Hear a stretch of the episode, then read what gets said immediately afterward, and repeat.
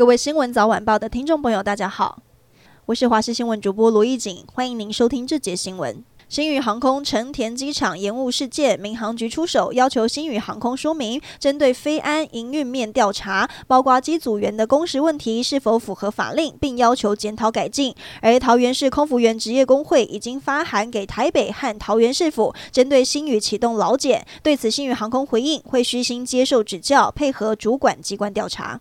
最近好事多爆出莓果 A 肝病毒风波，有部分的诊所 A 肝疫苗接种检验询问度增加。新北市有一名 B 肝带原病史的四十多岁女性，疑似吃了问题莓果后，四月底肝指数飙到五百多，五月初自费检验 A 肝确认是阳性，但今天疾管署发言人罗一军表示，经过实验室复查后，新北疑似的个案确认是 A 肝阴性，为了谨慎，将在裁剪血清进行复验。至于台北市卫生局也接获有一名民重感染急性 A 肝，等待疫调结果后就会对外公布。十六年前，新北市中和发生一起汽车窃盗案，当时警方将座椅上的血液基证保全下来，但因为没有采集到嫌犯的指纹，迟迟没有办法破案。没想到十六年后，比对到一名正在服刑的受刑人，他接受侦讯的时候还很惊讶，认为当时监视器不普及，应该查不出他的身份。没想到因为一滴血，冷案顺利侦破。要争取国民党提名参选总统的鸿海集团创办人郭台铭来到云林参访。虽然整天下来县长张丽善都没有出现，但张丽善的哥哥前县长张荣卫和女儿张家俊都早上到下午一直陪在郭台铭身边。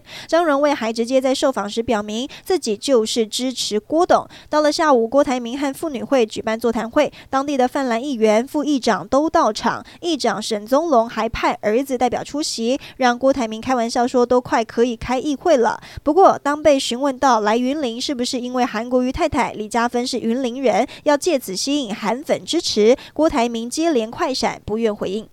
泰山经营权之争，公司派泰山宣布要投资街口四成股权之后，市场派龙邦指控程序非法，证交所也要求泰山五月九号前要说明。街口金融科技董事长胡义家今天表示，街口的决策都以泰山重讯所说为准，对于经营权争议无法多做评论，也说街口支付其实是这一起风波中无端被卷入的第三方。